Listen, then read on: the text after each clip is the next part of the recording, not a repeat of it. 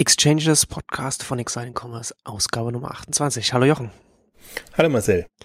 Heute sprechen wir über GetGoods und ähm, auch ein bisschen weitgreifender über über die Branche, hatten uns überlegt, auch so ein bisschen so, vielleicht auch so ein bisschen du, so die, den Professionalisierungsgrad der Branche anzusprechen.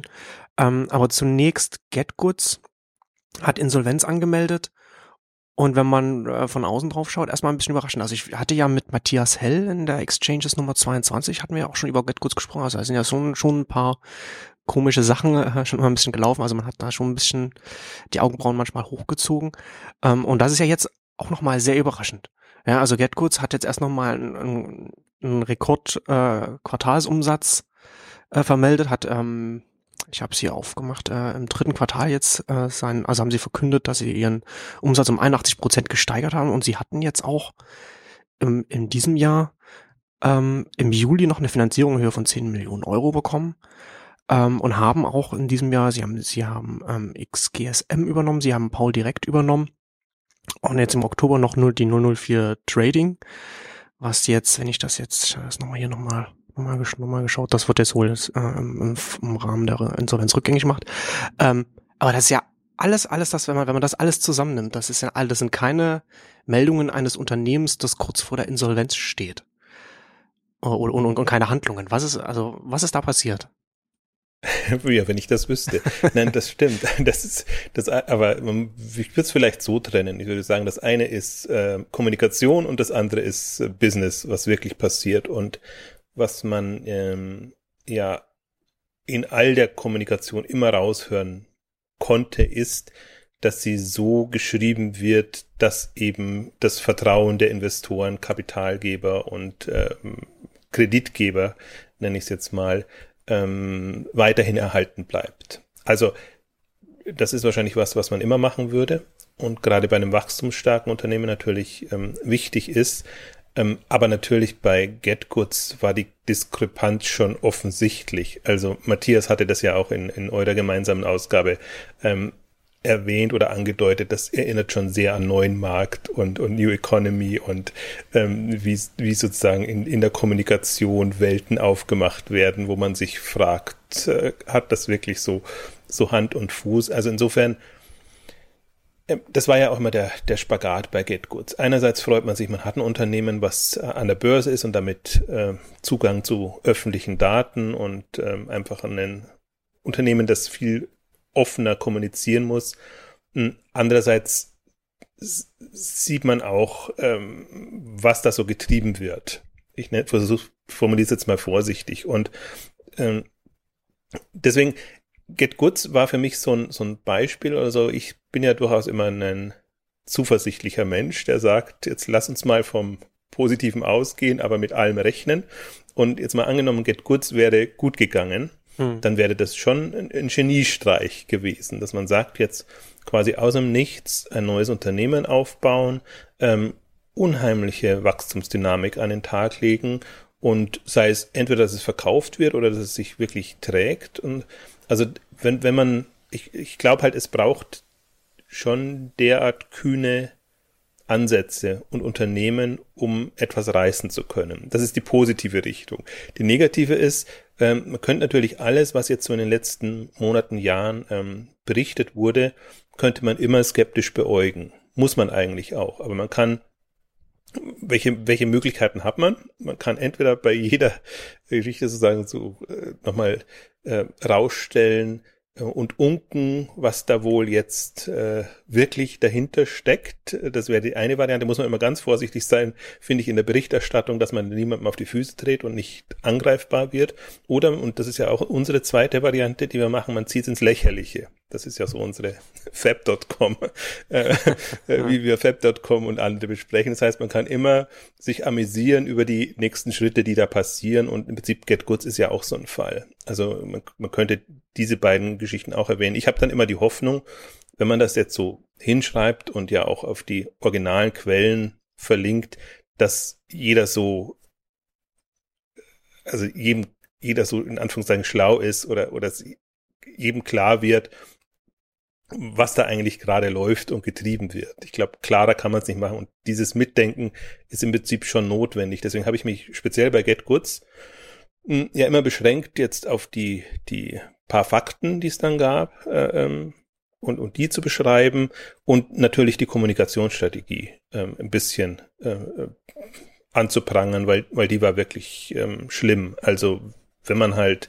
ähm, dieses also bei Goods gerade sich immer in Andeutungen zu vergehen und, und von einem, von einem strategischen Investor, also immer so, so, so suggerieren, da gibt es jetzt einen strategischen Investor, wir sind kurz davor, dass jemand einsteigt und und wenn jemand eingestiegen ist, dann wollen wir den nicht bekannt machen.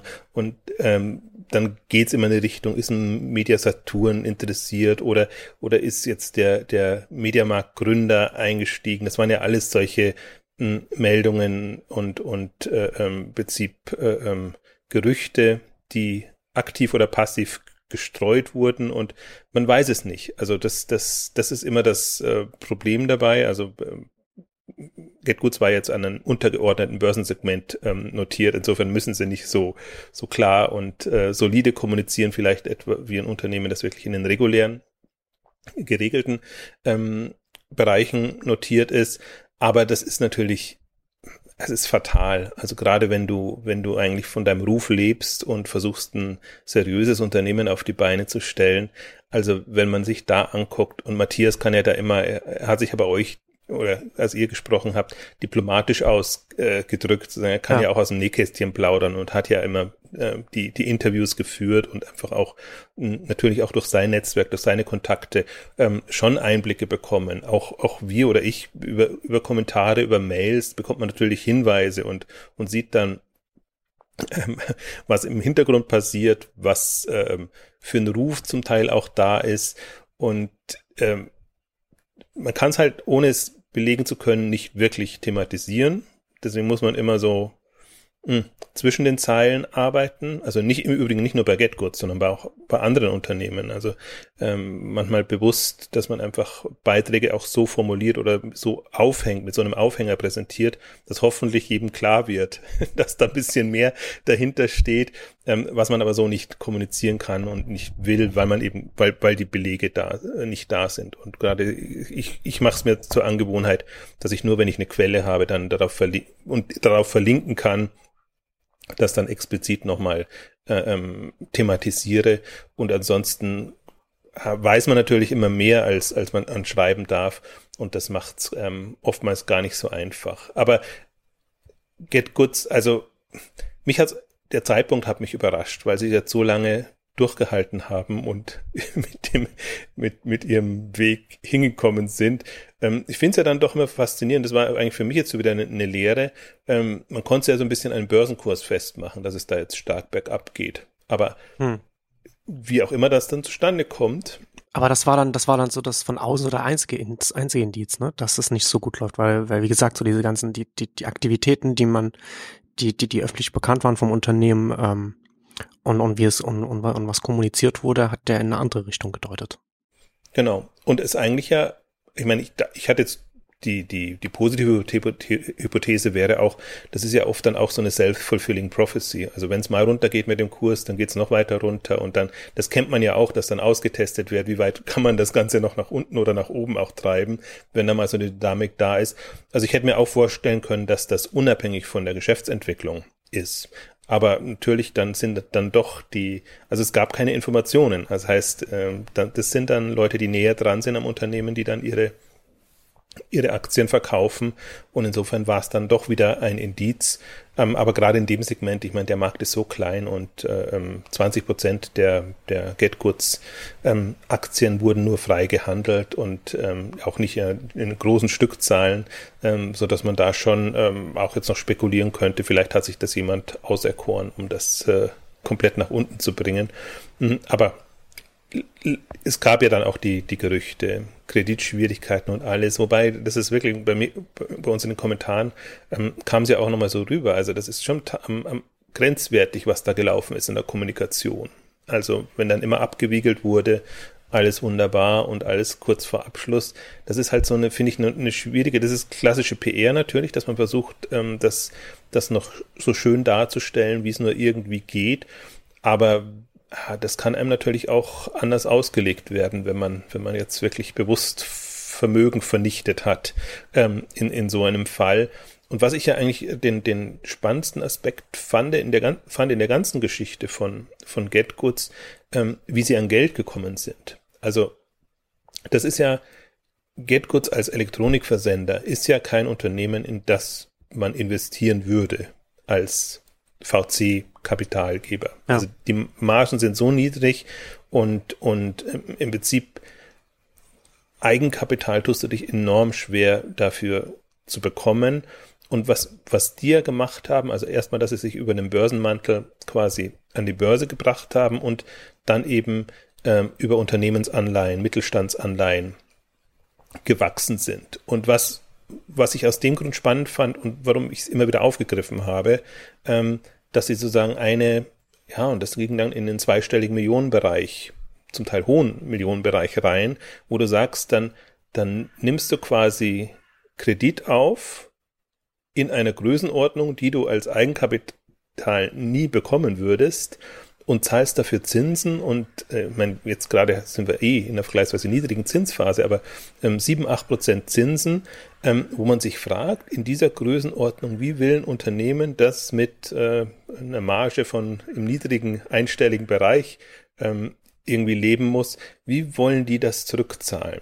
Und die Strategie war ja, ähm, also so sah es zumindest immer aus, immer wenn wieder, also es war so ein Schneeballsystem dann tendenziell, dass man sagt, wir brauchen wieder Kapital, also gucken wir wieder, wie wir eine Lösung finden, so dass wir äh, verdeutlichen können, dass wir Kapital brauchen. Also die letzten Meldungen waren, waren so, so, so interessant, wenn man sieht, eine E-Commerce Alliance hat ein Paul direkt abgeschrieben auf Null. Also kann man sich vorstellen, dass das Unternehmen jetzt vielleicht nicht mehr so, so auf der Höhe war, wie vielleicht noch vor, vor ein paar Jahren, als es wirklich äh, funktioniert hat.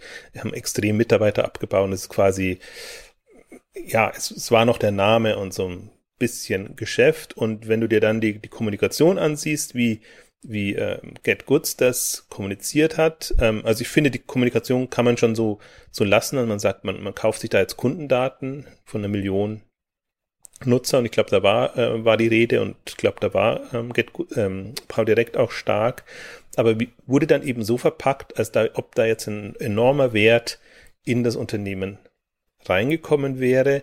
Und das heißt natürlich auch, das kann man wieder irgendwie mit, mit, mit, mit einem Kapital oder mit einem, mit einem Kapitalbedarf ähm, verknüpfen. Oder sagen wir mal, der Gegenwert ist da, damit man das reinholt.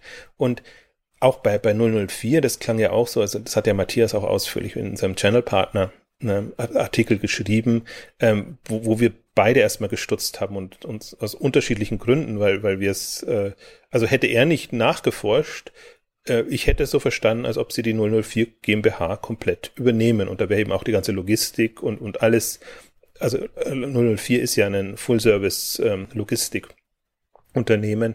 Ähm, dabei gewesen mit durchaus interessanten äh, Auftraggebern, Kunden in dem Bereich, würde, hätte man wirklich sagen können, ja, toll. Und dann hört man eben nur, dass sie mehr oder weniger das strauchelnde Handelsgeschäft übernommen haben, wo ohne Telekom einfach ihren ähm, ihr, ihr Elektronikgeschäft abgegeben hat. Also das wurde von 004 betreut und das haben sie eben zum Jahresende, glaube ich, eingestellt und dann wurde es quasi so auf einer Sparflamme weiter betrieben und, und also alles, was äh, 004 in Eigenregie quasi ähm, dann hätte verkaufen müssen, das Handelsgeschäft, das hat äh, GetGoods übernommen. Was auch der einzige Aspekt, der bei mir da Sinn gemacht hat, ist, dass sie sich einfach äh, ähm, Lagerflächen äh, reservieren. Wenn sie jetzt wirklich so, ein, so eine Wachstumsstrategie fahren, dann hat das irgendwie Sinn gemacht. Aber verkauft wurde es, und das war eigentlich ein, die, das war ja eine der letzten ähm, Pressemitteilungen, in unsäglicher Weise, dass man wirklich sagt, was man da jetzt toll an Substanz gekauft hat, dass man suggeriert, man hat die ganze 004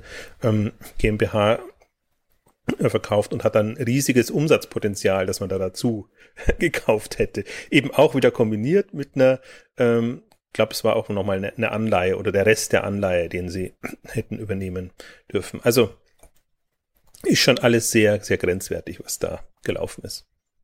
Man dann schon beim zweiten Blick dann stutzig wird.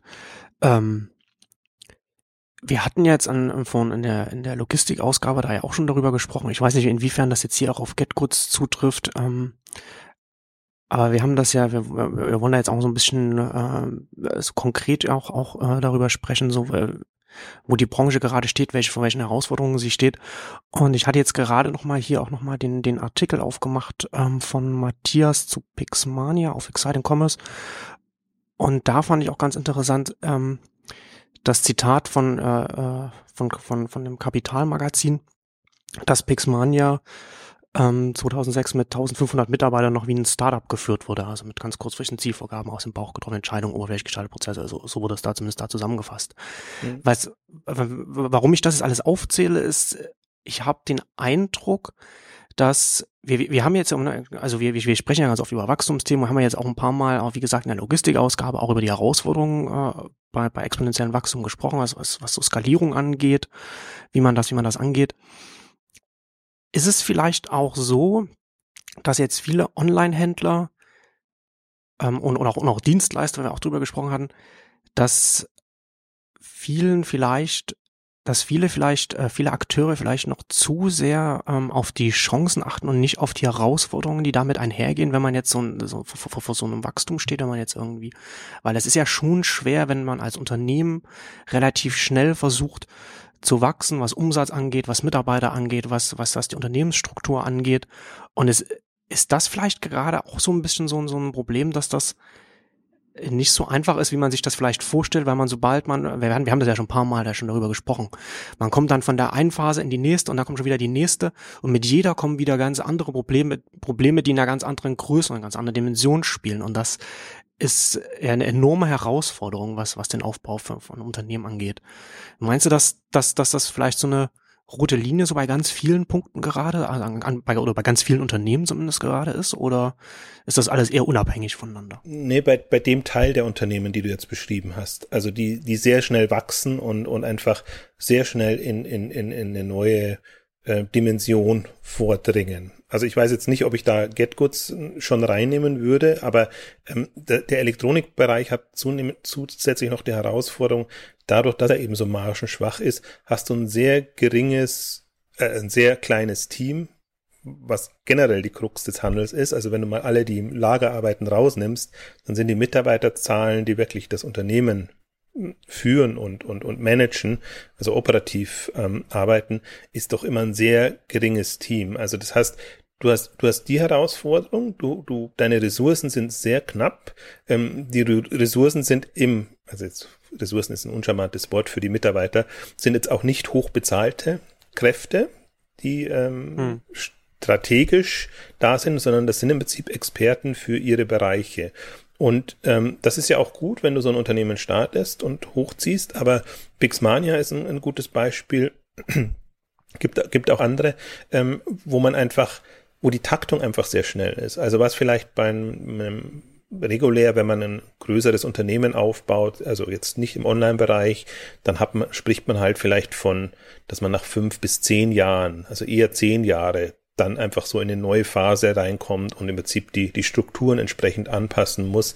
Bei so extrem wachstumsstarken Unternehmen hast du das im Prinzip alle zwei, drei Jahre und, und musst dir Gedanken machen, ähm, wie du es aufziehst. Ich finde auch, wenn wir jetzt gerade über die Elektronikbranche sprechen oder so, was man, also ich weiß jetzt, habe jetzt nicht so tiefgehende Einblicke, aber es ist ja schon interessant zu verfolgen, wie gerade sich da die äh, Personen Strukturen ändern, zum Beispiel bei Cyberport. Cyberport ist auch gerade in so einer Phase. Die sind jetzt im Prinzip auch hin auf die 500 Millionen, was immer nicht viel ist im, im Elektronikbereich, wenn man sich auch mal die Bestellvolumina ähm, vor Augen führt. Aber die strukturieren aus irgendeinem Grund um jetzt. Also das Gründerteam war jetzt, äh, oder die, die noch ähm, mit zu den Gründern gezählt haben, war da jetzt fast, fast 10, 15 Jahre an Bord. Und jetzt, ob aus Eigeninitiative oder aus Investorensicht, versucht man da ähm, ist man offenbar nicht mehr glücklich mit der Situation, sage ich es mal so rum, was, was keine Kritik ist eigentlich an den Leuten, die dran sind, sondern man muss jetzt überlegen, wie schafft man Strukturen, um meinetwegen jetzt von den 500 äh, Millionen auf zwei Milliarden Umsatz zu kommen. Und ich glaube, das ist, das ist ein natürlicher Weg. Wenn man sich die, die jetzt im, im Investorenbereich das anguckt, ja immer die Debatte, bis wann ist ein Gründer noch gut, wann braucht man professionelle Manager, wie muss das überhaupt die Struktur aussehen. Ähm, aber aus Unternehmenssicht ist es natürlich nicht so einfach, wenn man, wenn man als Gründer das Unternehmen aufgebaut hat und dann im Prinzip entscheiden muss, wie gehe ich da durch die nächsten Phasen. Und ähm, das ist schon, also die, die Taktung ist das Problem und genau der Punkt. Ähm, das, das ist halt oft das Gefühl. Ein Unternehmen, ein Riesenunternehmen wird noch wie ein Startup geführt. Von den Entscheidungsprozessen, auch im Prinzip von der, wie soll ich sagen, von der, von der Schnelligkeit oder, oder wie Entscheidungen getroffen werden. Also in einem, in einem Startup-Modus. Es kann ja auch, es kann ja auch Vorteile haben, aber das kann eben auch Nachteile haben, wenn man nicht in, in den ganzen, in den ganzen Entscheidungsprozesse oder grundsätzlich in die Prozesse nicht einbezieht, dass man nicht mehr 50 Mann ist, sondern 1500 zum Beispiel. Genau, es muss halt so ein Sicherheitsnetz da sein. Also das, selbst wenn du ähm, spontan Entscheidungen triffst und, und vielleicht in eine andere Richtung gehst, dass du trotzdem nicht nicht mehr, wie du es beim Startup machen würdest, das ganze Unternehmen aufs Spiel setzt. Da ist es halt mal so, äh, heute so mit einem 10-Mann-Team oder meinetwegen auch noch mit einem 50-Mann-Team und dann einigt man sich sozusagen in eine andere Richtung zu gehen, dann kann man das schon noch machen und, und, und kann bestimmte Dellen oder, oder Geschichten relativ schnell ähm, ausmerzen, weil man dann die Leute müssen halt wieder an einem Strang ziehen. Das, das ist so der Punkt. Das schaffst du natürlich nicht mehr, wenn du, wenn du in der, entweder von der Teamstruktur her größeres Unternehmen mit mehreren hundert hast oder eben von der Umsatzdimension in, in der Region bist, wo, wo dir das, das wirklich schmerzt, wenn da mal 20, 30 Prozent weggehen. Also dich selber, wahrscheinlich die Kapitalgeber noch mehr, denen du natürlich trotzdem ähm, Rechenschaft schuldig bist. Also deswegen, das ist schon so eine, so eine Krux, die natürlich, und wir befinden uns jetzt ja in einem stark dynamisch wachsenden Markt. Das heißt, wir haben diese diese Thematiken jetzt in Anführungszeichen auf einmal, ähm, weil, also für Unternehmen zumindest, die es nutzen wollen und, und äh, zum Teil auch müssen, weil es ist einfach eine Wettbewerbssituation, ist es ja trotzdem wichtig, wie die Marktanteile ver verteilt sind. Also deswegen finde ich auch Pixmania, deswegen haben wir das ja auch so intensiv äh, gemacht, einen, einen interessanten Case. Das Problem ist immer, wenn man wenn man sich immer so an den Negativbeispielen aufhängt, dass das natürlich sofort ausgenutzt wird und sagt, ja, der Onlinehandel, wir wussten es ja, da, da, da fehlt es an allen Ecken, Substanz ist nicht da und die gehen jetzt alle pleite. Der, der Eindruck könnte ja entstehen. Ich finde es aber einfach vor dem Hintergrund interessant, weil es oft sehr viel Ausschluss, aufschlussreicher ist über, über Strategien und strategische Entwicklungen, als wenn man immer nur die Wachstumserfolgsstories hat. Äh, ich glaube, man muss auch hin und wieder, aber vielleicht jetzt auch ein bisschen konzertierter auf, auf die, die, die, die Herausforderungen, die negativen Entwicklungen ähm, eingehen und ähm, als Blog hat man ja immer den Vorteil, man kann das quasi Schritt für Schritt machen. Man muss nicht ähm, einmal einen großen Artikel schreiben und dann die, äh, die, die großen strategischen Fehler oder wie das halt jetzt in einem großen Wirtschaftsmagazin ähm, beschrieben würde, sondern man kann so Schritt für Schritt. Die große Reportage. Genau. Ja. Aber genau, aber so kommt man, so bekommt man ja nur das gesamte Bild, ne? wenn man das dann auch, wenn man nicht nur die Erfolgsgeschichten, sondern auch äh, sich das anschaut, wo es, wo es dann nicht so gelaufen ist, wie sich das die äh, Akteure dann vorgestellt haben. Also man, man und ähm, Matthias arbeitet gerade an, an, an auch an einem K5-Topic-Buch also zu dem Thema Elektronikbranche und und die unterschiedlichen ähm, Strategien, Herangehensweise und ich finde, an der Branche sieht man es schon am besten, weil die ist am weitesten vorne. Und dann hat man eben so Fälle wie, man hat Pixmania, die im Prinzip ja, extrem gewachsen, dann als Plattform, dann gehen sie an Dixons, dann kommt Dixons in Schwierigkeiten, dann haben sie keine Zeit mehr für Pixmania, dann sind die Gründer wahrscheinlich auch überfordert als, als Startup mit äh, ja, bald einer Milliarde Umsatz und ähm, dann geht das in die Brüche, dann wird es irgendwie verramscht und jetzt gucken wir mal, wie, wie das weitergeht. Das ist die eine Variante und die andere, eine andere Variante wäre zum Beispiel so ein Red Coon, die halt auch quasi aus dem Nichts ähm, stark aufstrebend ähm, dann für einen guten Preis, und das sieht man jetzt gerade in der Kon Konstellation mit GetGoods, wenn die, wenn ähm, Red Coon 125 Millionen Euro bekommen hat, dann kann man sich vorstellen, dass das eine, eine extrem gute Bewertung war auf den, auf den Umsatz, auf den Gewinn bezogen vor allen Dingen.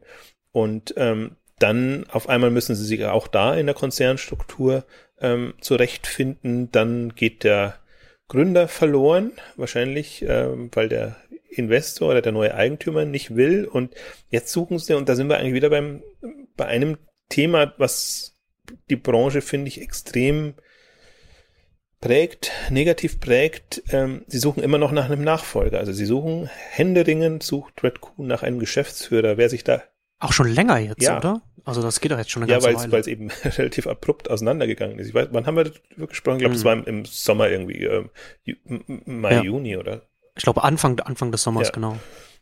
also wo wir uns ja auch ähm, gewundert haben oder nur spekulierten, spekulieren konnten. Ja, aber jetzt, jetzt, wenn man mal überlegt, wer wäre prädestiniert, das zu machen? Vor allen Dingen in der Konstellation. Wer tut sich das an? Also Man geht quasi in ein Startup im, im Konzernkontext. Also die, die gewohnt sind, Startup zu machen, schreckt wahrscheinlich ab, dass sie im Konzernkontext sind. Die, die im Konzern aufblühen würden, also ihr Manager ähm, sind, ähm, die, die können es nicht wie ein Startup führen, weil, weil die unternehmerische Komponente, Kompetenz dann vielleicht auch nicht da ist. Und ähm, das ist, finde ich, momentan wirklich die Krux. Und wenn wir über Professionalisierung der Branche sprechen, ähm, also wie viele Leute gibt es, also Idealkandidaten, wo du sagen würdest, die ähm, könnte ich mir vorstellen, die könnten ein, ein Online-Händler, einen wachstumsstarken Online-Händler professionell führen. Also mir würden keine fünf einfallen in der gesamten Branche, weil du kannst im Prinzip keine E-Commerce-Leiter nehmen, sondern du brauchst unternehmerisch geprägte Leute und du brauchst unternehmerisch geprägte Leute mit, mit Online-Hintergrund. Also jetzt die, die, die heraus, deswegen finde ich das interessant zu beobachten. Wir haben ja im Prinzip ähm, die ganzen Greenhorns, die aus, aus der Summer-Richtung kommen. Das ist die eine Alternative. Du nimmst wirklich Leute, die was, also smarte Leute, die was drauf haben, die im Prinzip von der von der Privatuni kommen, also die einfach wirtschaftlich geprägt ist und die du einfach mal machen lässt und dann hoffentlich, und so ist ja die Samba-Strategie mit Managementberatern und, und Leuten, die so aus dem Bereich kommen, denen zur Seite stellst und da hast du dann ein Setup. Oder, und, und das passiert aber noch nicht so, du nimmst Unternehmer, die eben nicht aus dem Online-Bereich kommen, aus, aus, aus den Offline-Bereichen und die aber eine unternehmerische Herangehensweise haben und setzt die in diese Online-Positionen, dann musst du die natürlich verstärken mit einer starken Online-Kompetenz. Also die brauchen irgendwelche Spezialisten, Fachleute, die tatsächlich verlässlich, und das ist auch so ein Problem, verlässlich und kompetent ähm, alles, was Marketing, was, was, was Technologie Hm. und im Prinzip vielleicht die, die operativen, die sind im E-Commerce natürlich noch mindestens Entscheidungen, Logistikerfahrung, Einkaufserfahrung und all die Themen. Da muss aber jetzt nicht unbedingt eine, nicht unbedingt in Anführungszeichen eine Online-Kompetenz da sein. Muss sie eigentlich schon, weil wenn man da mal einsteigt in die Themen, wie Einkauf bei einem Online-Händler gemacht wird, versus wie Einkauf bei einem traditionellen Händler gemacht hat, unterscheidet sich schon extrem. Also was du einkaufst, wie du einkaufst, ähm, also wenn man da, finde das immer ganz faszinierend, da mal mit Leuten zu sprechen, die, die beide Welten kennen, die sagen dann, es ist schon, es ist schon ein Riesenunterschied, wie, wie du es herangehst, was man immer gar nicht so meint. Aber ein, ein Offline-Retailer oder ein Versandhändler legt halt auf, auf ganz andere Dinge Wert als ein Online-Händler, der suchmaschinengetrieben ist. Also im, im Offline-Bereich oder so ist immer so wichtig, dass man einen, ja, so, so eine Produktzusammenstellung hat, äh, dass man so, so quasi dadurch vermittelt man die Kompetenz, Auswahl und, und Zusammenstellung. Im Online-Bereich ist natürlich mehr, du musst im Prinzip alles da haben oder Zugriff auf alles haben. Also sprich die, deswegen ja auch die Bedeutung der Marktplätze, wenn du es selber nicht, nicht sourcen kannst und, und reinnimmst. Also, aber ich schweife etwas ab. Äh, Das eigentliche Thema oder Professionalis- Professionalisierungsthema ist für mich ähm, die personelle Geschichte. Also, und die wird uns, ja, uns oder also der Branche uns und im Prinzip auch einzelne Unternehmen einfach noch zum Verhängnis. Oder das, das ist, das ist noch nicht gelöst. Also, wenn man sich mal anguckt, wie, wie sehen die Lösungen jetzt aus? Also Redcoon, nehmen wir, bleiben wir mal bei der Elektronikbranche, weil da ist eigentlich jetzt auch am meisten passiert. Redcoon ist ähm, quasi jetzt ähm, führungslos ist fies, formuliert. Also die haben Martin Wild, ehemals Home of Hardware, die haben einen Online-Spezialisten interimsmäßig drin und haben eben Leute aus der Metro Mediamarkt Gruppe, ähm, die da mit dabei sind. Ähm, eine Konstellation. Aber das ist ja dann trotzdem immer noch äh, so ein Unternehmen, das noch einen Geschäftsführer sucht, das kann ja dann bei, also da ist ja zum Beispiel auch, äh, also, also ich beobachte das gerade auch bei Microsoft. Das ist ja, äh, man, man kann jetzt halt, man, es ist, man hat dann vielleicht Leute, die jetzt das Unternehmen halt als so Interim halt führen, aber die können, die können keine Entscheidungen treffen, die zum Beispiel das Unternehmen irgendwie mittelfristig oder langfristig äh, vielleicht in eine Richtung bringen, weil irgendwann dann ein, ein, neuer Kopf kommt und der dann halt auch wieder alles rückgängig machen kann oder, oder eine andere Richtung einschlägt. Also es ist halt, es bleibt halt ein Unternehmen, dem äh, dann äh, noch, noch, noch ein Kopf ja. sozusagen, sagen wir so, fehlt.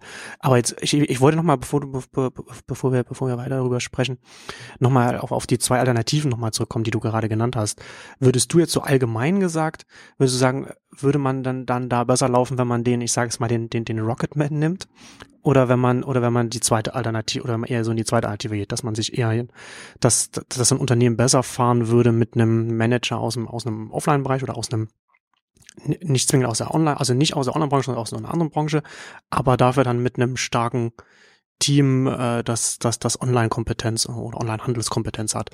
Ist, ist das vielversprechender oder eher der, na, wie, wie hast du gesagt, Greenhorn, also der, der, der, vielleicht, vielleicht, also wie, wie übrigens gesagt, also der Rocketman. Ja, ähm, äh, es kommt auf die Konstellation an. Also wenn du eine, das ist ja das Spannende bei, bei Rocket, wenn du als Investor oder der, der die Strippen im Hintergrund sieht, wenn du da eine starke Online-Kompetenz hast, wie, wie die Samba das Sambas das haben, dann, dann bist du natürlich in der Lage, hm.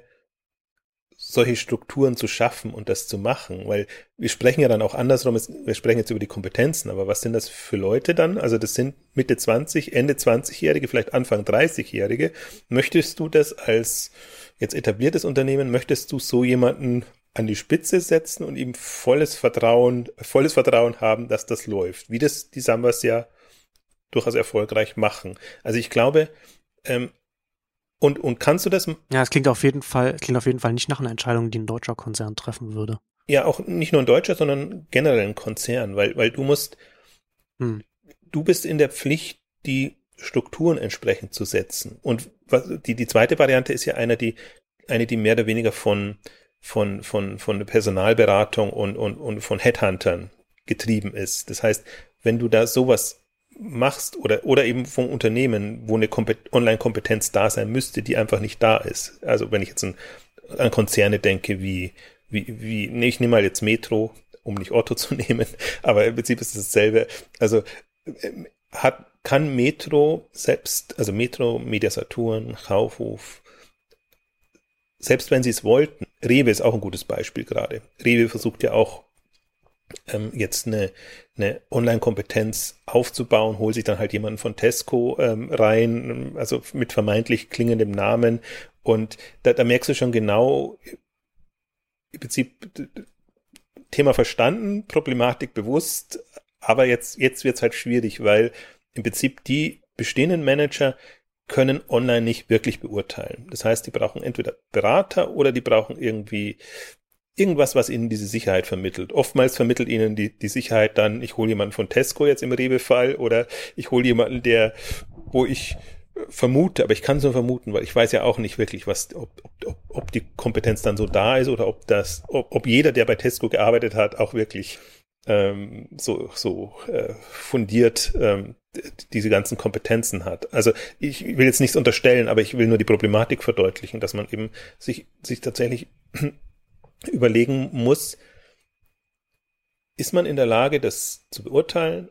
Und wenn nicht, hat man Leute, die in der Lage sind, das zu beurteilen. Und da setzt es ja auch schon wieder aus. Also ich habe, ich bin, das ist so ein Thema, was mich äh, an den Rande der Verzweiflung bringt, wenn ich, wenn ich die Branche sehe, weil weil mir, mir fehlt wirklich die Substanz. Und, und ich, es gibt ja zig Berater und, und alle möglichen Leute. Und ich sehe aber, wenn ich, wenn ich sage, was ist wirklich hilfreich Und ähm, wer kann einem wirklich weiterhelfen in solchen Fällen? Ganz wenig. Also das ist einfach, muss man sich mal, muss man realistisch sein. Das ist dünn gesät, die, die Branche ist komplex und selbst wenn du Spezialisten für einzelne Themen hast, hast du das Gesamtthema noch nicht im Griff, weil das ist ja auch was, was ich immer, wo ich mit, mit hadere. Für mich ist das ein strategisches Thema.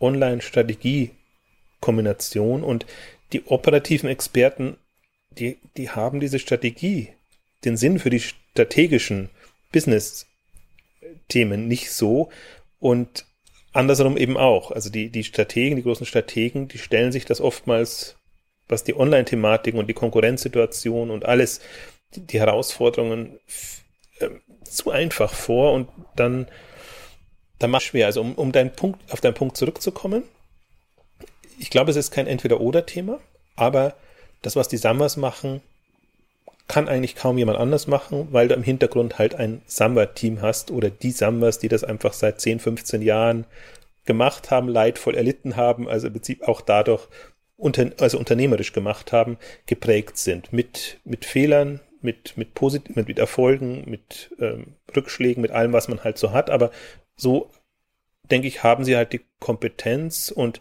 haben ein Netzwerk, wissen im Prinzip auch, wo da auf sie achten müssen, auf welche Kompetenzen, welche Konstellationen das funktionieren.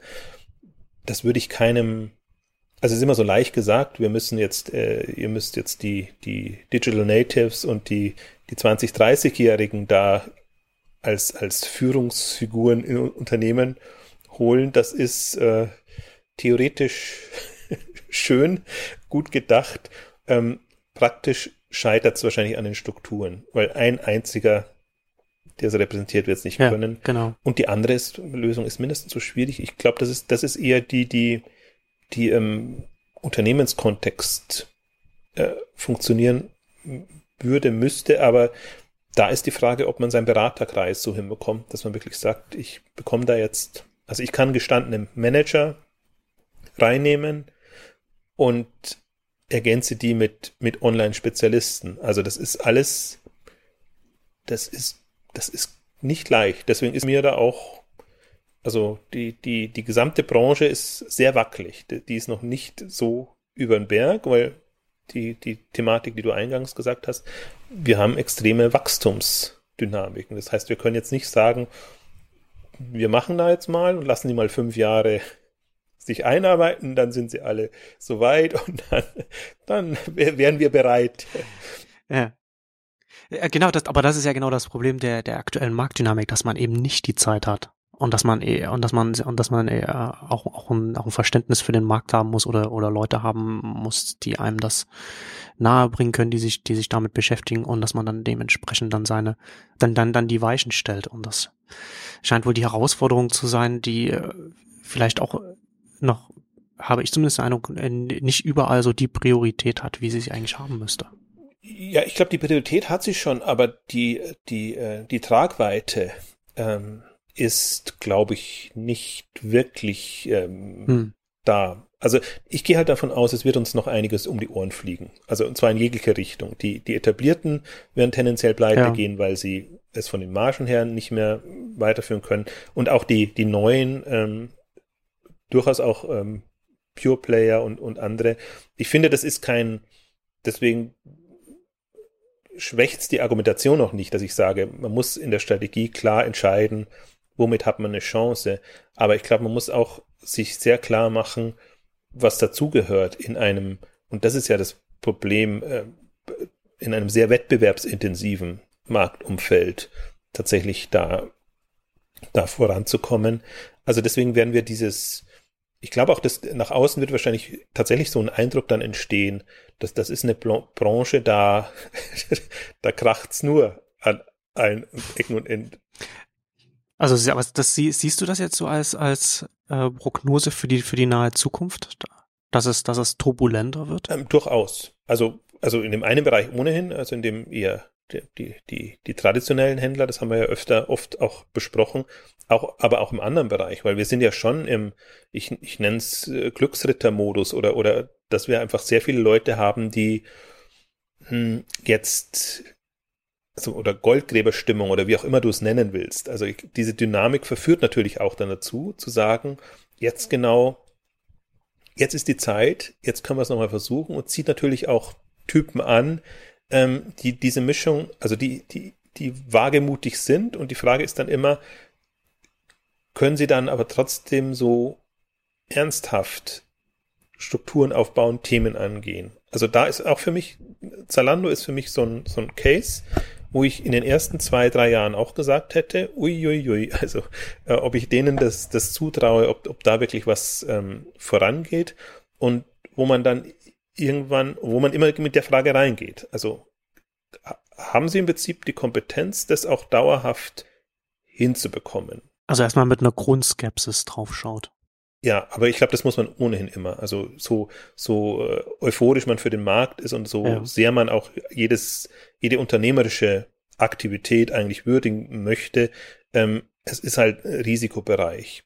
Auch Amazon im Übrigen. Wenn man wenn man sich Amazon die ersten fünf Jahre anguckt und und da konnte man ja wirklich mit einer großen Skepsis drauf gucken, weil sie ähnlich wie jetzt Zalando in dem Modus waren, Geld verbrennen ohne Ende, im Prinzip eine, eine, eine Vision zu haben und dann zu überlegen, schafft jemand wie, wie Jeff Bezos das? Und ähm, das ist ja auch, wenn man jetzt mal so, so, so, so sich überlegt, was, was müsst, was, was würde man sich idealerweise wünschen oder wer baut denn solche Unternehmen auf? Dann sind es ja immer prägende Unternehmerpersönlichkeiten. Ich fand das ganz interessant, weil jetzt die, die Biografie auch nochmal von Götz Werner ähm, äh, DM-Märkte erschienen ist oder Rossmann auch ähm, sehr in die Öffentlichkeit geht und ähm, wenn, wenn die erzählen, wie sie ihre Unternehmen in den 70er Jahren aufgebaut haben, einfach die Chance zu nutzen, dass im Prinzip, äh, ähm, ich glaube, das damals war es doch die Preisfreigabe oder, oder irgendeine eine, Preisthematik, dass, dass sie einfach ähm, an, mit anderen Konzepten in den Markt gehen konnten, aber du spürst halt, also Aldi wäre auch ein Beispiel, ähm, Lidl, also Aldi Unternehmen, die da wirklich unternehmerisch, also es gibt halt eine, eine Unternehmensfigur, Führungsfigur und die hat eine Vision, eine Idee und, und geht das Thema an. Und jetzt, wenn wir das mal auf den Online-Bereich, speziell auf den deutschen Online-Markt ähm, übertragen, ähm, die Frage ist, ob man es jetzt überhaupt schon sehen kann, aber wer wäre denn, wer wären die drei, vier, fünf, sechs, sieben Leute, wo man sagt, die wären jetzt in dieser Liga, dass sie wirklich äh, es schaffen, ein substanzielles Unternehmen gegen alle Widernisse, aber mit einer Vision und aufzubauen. Also das sind dann sicherlich nicht die, die jetzt so ähm, super in der Öffentlichkeit sind, weil das eigentlich immer so die, die Macher im Hintergrund sind, auf die man gar nicht so unbedingt stößt. Also es gibt, gibt gibt schon ein paar, auch jetzt später, ich würde ich Fressnapf da mit äh, Thorsten Töller mit, mit, mit reinnehmen oder so, die ein bisschen später gestartet ist oder auch was Butlers oder, oder andere machen jetzt noch gar nicht im Online-Bereich, weil der Online-Bereich, finde ich, ist noch zu neu, um, um, um das jetzt zu machen. Und ähm, aber es, es gibt schon den, den ein oder anderen, nur das, das wäre im Prinzip eine, also dieser leidenschaftliche Unternehmer, der wirklich für den Onlinehandel lebt, wie du das bei einem Jeff Bezos jetzt mal als, als, als Beispiel hast. Also der wird es natürlich nicht Online-Handel äh, wahrscheinlich beschreiben, aber im Prinzip, das ist eine, ist eine, ähm, das, das fehlt mir. Und das, das ist auch für mich das Irritierende. Natürlich hat man, ein, tut sich sehr viel in dem Markt und man, man kann das beschreiben und man springt natürlich dann immer tendenziell auf die auf, die viel Wind machen und wo man halt auch was zu berichten hat und was, was machen kann. Also ich komme, ich traue mir gar fast zu erwähnen, ich komme immer auf mein Fab.com zurück, wo man halt äh, sieht, das ist so Glücksritter-Modus. Ne? Das ist egal welches Thema. Ähm, wir wissen nur, dass online die Zukunft ist und wir, wir gehen online an. Aber ob das jetzt ein äh, ganz Anfang Social Media ist oder Social Network ist oder jetzt ein, ein E-Commerce-Konzept oder was auch immer, das sind eher so Leute, die, die springen halt in, in ein Thema rein, aber das sind jetzt, die sind jetzt nicht von dem Thema an sich so besessen. Also die können das schon so kommunizieren und das ist ja genau das, was der, den ich dann oft habe oder wo ich halt versuche herauszufinden mit dieser Grundskepsis, ist das wirklich Ihr Thema? also dass, dass sie unternehmerisch gestalten wollen, sind sie nur verkappte Manager, die jetzt, also das ist eine Unterstellung bei, bei Rocket immer, verkappte Manager, die jetzt quasi in so eine Gründer, Geschäftsführer, Unternehmerrolle reingedrängt wurden.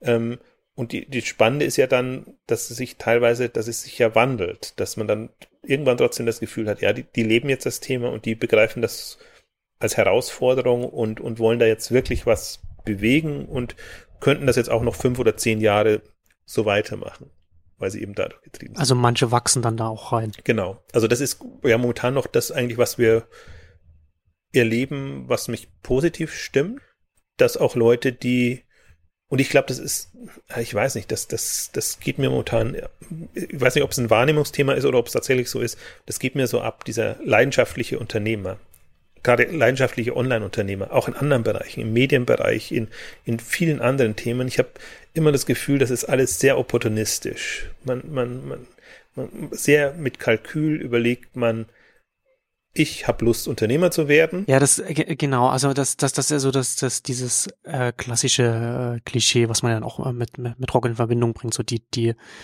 die Ex-McKinsey-Berater, die, die jetzt äh, Gründer ja. werden wollen und, und also ein Unternehmen gründen wollen und dann auf der Suche nach einer Idee für, für das Unternehmen sind. So, ne? Also eigentlich genau die verkehrte Richtung. Also das muss eigentlich äh, manchmal als, als die erfolgreichen Gründer oder, oder, oder, oder Unternehmer kommen eigentlich genau aus der anderen Richtung. Also man hat eine Idee oder man hat eine Vision oder eine Vorstellung von etwas, was man machen will. Und dann kommt das Unternehmen dann, was man dann, was man dann darum herum aufbaut und, und hochzieht. Aber ich bin auch, also ich, ich war auch vorhin überrascht, als du sagtest, als wir über, über den, die Suche nach dem Geschäftsführer für äh, Red Coon gesprochen haben, als du meintest, dir würden jetzt eine, auch nur irgendwie nur fünf Personen aus der Branche einfallen, die, die, die, die jetzt äh, für sowas äh, so gut ähm, in Frage kommen würden. Und das hat mich, hat mich überrascht, weil ich äh, schon gedacht hatte, dass, dass in der Branche, ich meine, die, die Branche ist ja jetzt schon relativ weit, sie ist auch relativ erfolgreich. Da müsste ja eigentlich schon vom Personal, von den, von, von den Köpfen her, eigentlich viel mehr da sein. Und, und da würde ich vielleicht nochmal kurz nochmal nachfragen, was, was du vielleicht glaubst, warum da eigentlich so die, die Personaldecke so dünn ist, wenn wir es mal so ausdrücken würden. Also hat das vielleicht damit zu tun, wie du, wie du, wie du vorhin schon sagtest, wenn man, wenn man mal so die Lagerhaltung rausnimmt, dass die Teams dann meistens relativ klein sind und dass dann so aus den, dass dann äh, aus, aus, aus den bestehenden Unternehmen vielleicht gar nicht so viele Leute kommen können, die dann schon Erfahrung haben und dann irgendwann was eigenes machen?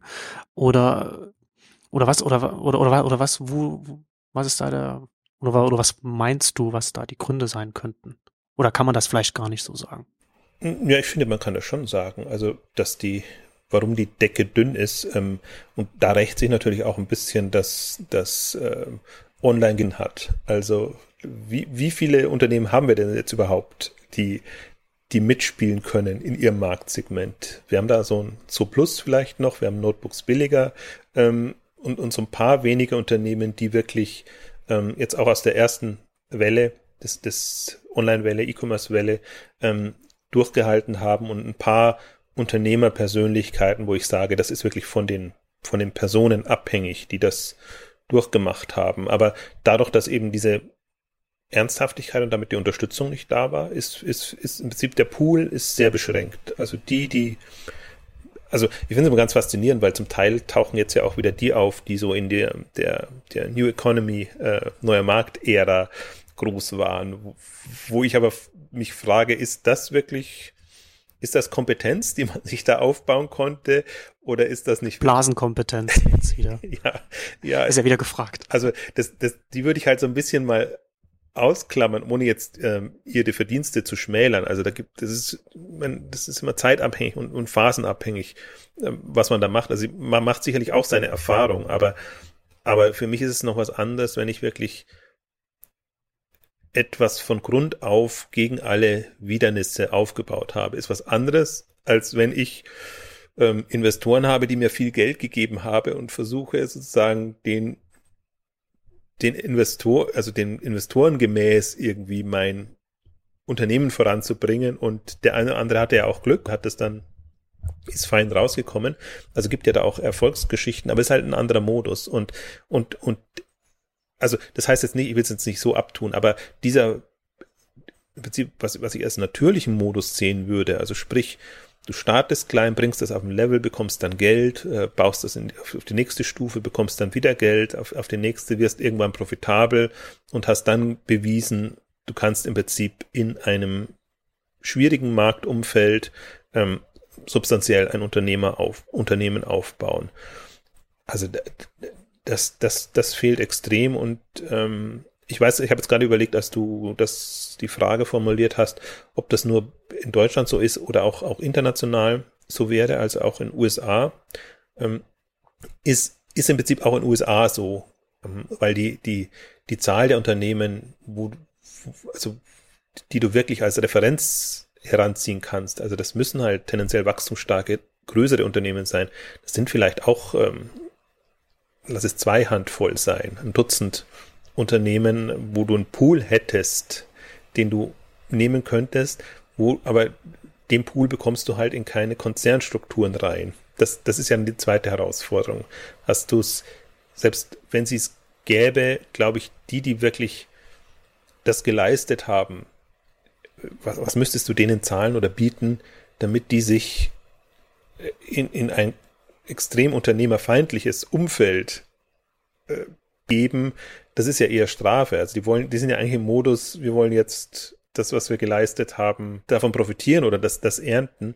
Und die gehen ja dann eher in, oder wenn sie, wenn sie überhaupt greifbar sind, ja eher in eine beratende und, und, und VC oder, oder äh, Rolle rein, als jetzt operativ zum, was zu machen. Aber das wären ja durchaus, das wären ja durchaus Leute, die man auch jetzt beraten zur Seite ziehen könnte. Aber auch in den, auch in den USA, also, also da hätte ich ja jetzt schon eher gedacht, dass da gerade so aus den, von den, von den, von den ersten großen Unternehmen, also so eBay, Amazon, dass, dass, dass von denen, dass, dass es da dann auch so aus, aus dem mittleren Management dann so Leute gegeben hat, die dann irgendwann mal rausgegangen sind. Also das ist dann nicht so in dem Maße gewesen, dass sie dann Eigenunternehmen oder operativ dann irgendwo tätig sind. Das stimmt schon, aber das, das ist jetzt natürlich, das würde ich jetzt als Unternehmertyp sehen. Also klar, du kannst Leute aus der zweiten, dritten Reihe nehmen, ähm, die im Prinzip das mitgemacht haben und Erfahrung gesammelt haben. Aber was du ja eigentlich brauchst, ist jemand, der schon mal ein Unternehmen aufgebaut hat. Also das wäre für mich schon dann das Gründerteam in, in, in dem Sinne. Und dann kann man ja gucken, also eine, eine, eine eBay McWhitman, die jetzt bei, bei HP versucht, ihr, ihr Bestes zu leisten. Ähm, äh, Amazon ist, äh, also ein Jeff Bezos würde wahrscheinlich jeder gerne nehmen, äh, ist, ist nicht verfügbar. Und, und, und wie viele Unternehmen hast du dann auch äh, im Handelsbereich da? Ich finde immer so Beispiele schön, also was, was wenn man ja nur anguckt, die äh, Yahoo, wie schwer, also gehen wir mal E-Commerce-Bereich raus, wie schwer sich Yahoo getan hat, einen Geschäftsführer zu finden, der auch dauerhaft ähm, das, das voranbringen kann. Und die haben, kann, man kann nicht sagen, dass, also sie haben, kann schon sagen, dass die kompetente Leute geholt haben. Tendenziell. Und das, das reichte ja von, von äh, ehemaliger Autodesk-Chefin, was auch ein äh, jetzt nicht Online-Unternehmen, aber ist auch ein Technologie-Software-Unternehmen ist, ähm, bis AOL, glaube ich, war äh, ähm, und und jetzt jetzt eben Marisa Meyer mit mit von Google ähm, aus der zweiten Reihe, so oder dritt, dritten. Ja, aber es ist viel, aber der äh, vielversprechendste Person auf dem Posten. Genau, seit sehr langer Zeit. Interessanterweise, aber jetzt auch nicht die die man klassischerweise, also jemand, den man klassischerweise nehmen würde. Ne? Also weil da im Prinzip ja die, die, die, die Management-Erfahrung fehlt. Also sie hat sicherlich auch Teams bei, bei Google ähm, managen müssen und machen, aber es ist ja nochmal was anderes, als wenn du ein Riesenunternehmen wie Yahoo dann auf einmal hast. Also ich finde, die USA ist halt insofern spannend, weil es das Ganze nochmal im Faktor 10 in der, in der Größenordnung äh, anders macht. Also da ist ja die, die äh, unternehmerische oder die Management-Herausforderung jetzt bei deutschen ähm, Online- oder Handelsunternehmen ist ja nochmal eine, eine Spur überschaubarer. Aber das ist so, oder Microsoft hast du ja auch als Beispiel ähm, genannt. Wer, wer soll jetzt da Microsoft in eine Online-Zukunft, in eine mobile Online-Zukunft ähm, führen? Also, das ist sicherlich. Ja, extrem, extrem schwierig. Also extrem schwierig. Also auch, auch, auch eine eine Position, die, äh, sehr schwierig ist. Also wie, ist ja, noch, oder? Ist ja also so ein Unternehmen, das, das noch sehr hohe Umsätze und Gewinne macht und, und, und auch Zuwächse macht, aber gleichzeitig für jeden offensichtlich vor, vor einer strategisch kaum bewältigen äh, Situation steht und Herausforderung steht. Also wo es mit Apple und Google konkurrieren muss und dann noch Amazon und so weiter. Auch Apple ein übrigens gutes Beispiel. Also ist das jetzt eine Konstellation, die die sich trägt und die so weitergeht. Intel hatte ähnliche Herausforderungen, auch jetzt äh, Management gewechselt und die haben jetzt eine, eine Doppelspitze wohl ähm, installiert, eben auch die, die, die, die, die in ihre Chipwelt zusammengebrochen ist. Eine, Do eine Doppelspitze. So wie, so wie BlackBerry damals. Was könnte schiefgehen? ja, zum Beispiel. naja, sie haben so eine Spitze, aber sie, die, äh, Stellvertreterin, glaube ich, ist jetzt in dem Fall, ähm, die haben eine Konstellation gefunden, so dass sie sagen, wir beide mit unter, unter, unseren unterschiedlichen Kompetenzen können ein Intel ähm, in, die, in die Zukunft führen. Ähm, ja, Doppelspitzen sind so, so eine andere äh, Problematik. Aber also jetzt sind wir ein bisschen äh, raus aus der, aus der Grundthematik, aber ich glaube, diese ähm, personelle Herausforderung, die wird extrem groß. Also das, und, und deswegen, deswegen hadere ich ja auch immer so mit der Branche, weil weil in etablierten Strukturen, also bei den etablierten Unternehmen wird das immer so klein gemacht und so als, ja, mach mal mal oder, oder, hm, also es ist nicht dieser Eifer und diese Euphorie, die man eigentlich bräuchte, damit man wirklich, ähm, äh, ja, diese, diese Kompetenz anzieht und substanziell irgendwas schafft und im Prinzip haben wir zehn verlorene Jahre. Also wir haben jetzt auch dadurch, dass es eben keine Exits und nichts gab, ähm, es ist ja auch keine, es sind ja keine Unternehmergenerationen jetzt irgendwie nachgewachsen, sondern äh, oftmals sind noch die, ist noch die erste Generation dran. Ähm, oder das ist halt, das Unternehmen ist nicht so gediehen. wie, wie das wollte ich denn jetzt mal keinen Namen. Ich habe schon, ich hätte Beispiele im Kopf, die ich da ähm, nennen würde, so dass, dass sich das auch nicht qualifiziert dann für die nächste Stufe, dass man die wieder ähm, gerne nimmt. Deswegen glaube ich, dass wir die, die Turbulenzen vorprogrammiert haben. Also das ist ähm, ähm, unabhängig davon, wie, wie gut das Unternehmen ist oder wie dynamisch die Entwicklung ist, ähm, ich glaube, wir werden da sehr, sehr turbulente Zeiten ähm, noch erleben. Und ähm, es lässt sich, also insofern bin ich da, bin ich skeptisch, es lässt sich jetzt auch nicht kurzfristig lösen. Also ich glaube, jetzt, jetzt muss erstmal ein Bewusstsein auch wachsen, dass wir halt, wir haben halt einen Strukturwandel. Wir haben halt nicht, ähm, wir bauen im Prinzip nicht auf was auf, was schon da ist, sondern wir machen es eigentlich in allen Branchen komplett neu. Und wir müssen im Prinzip auch ähm, Im Prinzip müssten alle so agieren. Und da hindert eher so Erfahrung im falschen Bereich. Außer man hat sich diese, diese Offenheit und diese Neugierde bewahrt und sagt, nee, also jetzt äh, meine Erfahrung nehme ich jetzt mal mit, aber jetzt bewusst was Neues, aber dann auch halt mit einem mit dem zukunftsgerichteten Blick und nicht so, dass man immer so dem nachtrauert oder dem Bewerten nachhängt. Ich finde ja, ich finde das für mich fast so eine Erkenntnis auch für mich in diesem Jahr ist, das Bewährte ist das Problem. Also wenn sich was bewährt hast, heißt das noch nicht, dass es sich auch in Zukunft bewährt. Und die Größe zu haben und zu sagen, ja, okay, ich, also ich habe, ich weiß, wie es laufen muss und ich habe ein gutes Gefühl eben aus, aus der Erfahrung heraus. Ich weiß aber genau, es wird beim nächsten Mal nicht mehr so laufen können. Und das ist, finde ich, nochmal eine, das, das ist schon, da muss man schon sehr über seinen Schatten springen, ähm, weil im Prinzip genau von dem, was, wo man profitiert hat, sei es jetzt als Spezialist oder sei es jetzt auch als, als Unternehmer, genau von dem muss man Abstand nehmen und, und nochmal so, so frei sein und zu so sagen, nee, aber ich selber hab's drauf, unabhängig davon, was jetzt meine, meine, meine Erfahrung ist. Und äh, also da gehört schon sehr viel dazu und deswegen muss man ja auch so Unternehmerpersönlichkeiten, die ja, also sprich die Steve Jobs und die Jeff Bezos und, und die wenigen, wie sie alle heißen, muss man einfach so, so hohen Respekt haben, weil, weil die das eigentlich haben. Also das sind nicht immer die umgänglichsten Typen, aber das sind garantiert nicht die, die sich auf Lorbeeren ausruhen und dann sagen, jetzt mache ich es noch zwei, drei, viermal so, wie ich es beim ersten Mal erfolgreich gemacht habe. Ich glaube, genau das ist halt jetzt die, die, die Phase oder die Chance. Ich, ich finde es auch, also für mich fasziniert das, weil ich genau das, ich möchte halt nicht so Glücksritter-Typen. Also Glücksritter ist für mich der, der nur eine Situation ausnutzt und dann dadurch profitiert.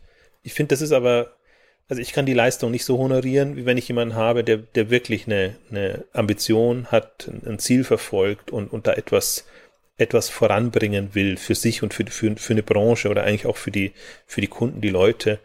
Ähm, da habe ich viel mehr Respekt und ich sehe einfach, jetzt wenn ich es mal einteilen würde, dann haben wir ein Prozent äh, wirklich so Unternehmer oder wahrscheinlich unter ein Prozent. Wir haben dann noch 10 bis 20 Prozent diese Glücksritter-Typen, die den Markt oft prägen. Und wir haben sehr, sehr viele, die halt ja, äh, im besten Fall Mitläufer sind, äh, im, im schlechtesten Fall einfach nostalgisch an den bewährten Dingen hängen und ähm, das tut den Unternehmen auch nicht gut. Insofern haben wir jetzt, kann man sich ja ausrechnen, was da, glaube ich, in den nächsten zehn Jahren passieren wird. Und es liegt ja leider auch in der Natur der Sache, dass die Glücksritter dann oft zu den lautesten zählen. Also zu denen, die dann die meiste Aufmerksamkeit auf sich ziehen. Absolut. Das sind auch die, die auf, auf den Titelblättern sind, über die die Stories sind. Also meistens, wenn es um Personality-Geschichten geht. Deswegen scheue ich auch immer so zurück. Ähm, man, wird ja, also Exciting Commerce machen wir das ja bewusst, dass in den seltensten Fällen ähm, auf die Personen gehen und, und, und die Namen, sondern immer versuchen, am Unternehmen, am Konzept ähm, das, das klar zu machen, weil ich, und natürlich stecken immer Leute dahinter, aber ich glaube, dass das ist, das ist abträglich dem, was, was eigentlich gerade relevant ist, den, den, den, den Kult um die Personen, der, der bringt's nicht. Und ähm, da, also es gibt wenige, die es aus meiner Sicht verdienen, ja, man, man, man kann dann so einen äh, Personenkultivierend machen, wenn es jemand geschafft hat, so ein Amazon aufzubauen oder so etwas. Also wenn jemand was Vorzeigbares, was, was wirklich Außergewöhnliches geleistet hat. Genau, aber da, davor kann man, also man muss die Person ja trotzdem würdigen. Es geht ja nicht darum, jetzt die dadurch niederzumachen, aber ich glaube, wenn man, wenn man eher ähm, sich die Leistungen und, und, und die Experimente, das ist das Spektrum, ähm, betrachtet und, und, und sich daran orientiert, dann wird man so einer Person auch gerecht oder den Leuten, die, die, die verantwortlich sind. Und dann muss man nicht Einzelne hochheben. Das ist eben immer das Problem, dass man es nicht an ganz, also nur wirklich so Apple, Steve Jobs oder Jeff Bezos, da kann man wirklich Einzelne herausheben, weil die eben das Gesamtkonstrukt prägen. Aber in der Regel ist es ja schon so, dass man so eine Zusammenspiel von Kompetenzen braucht.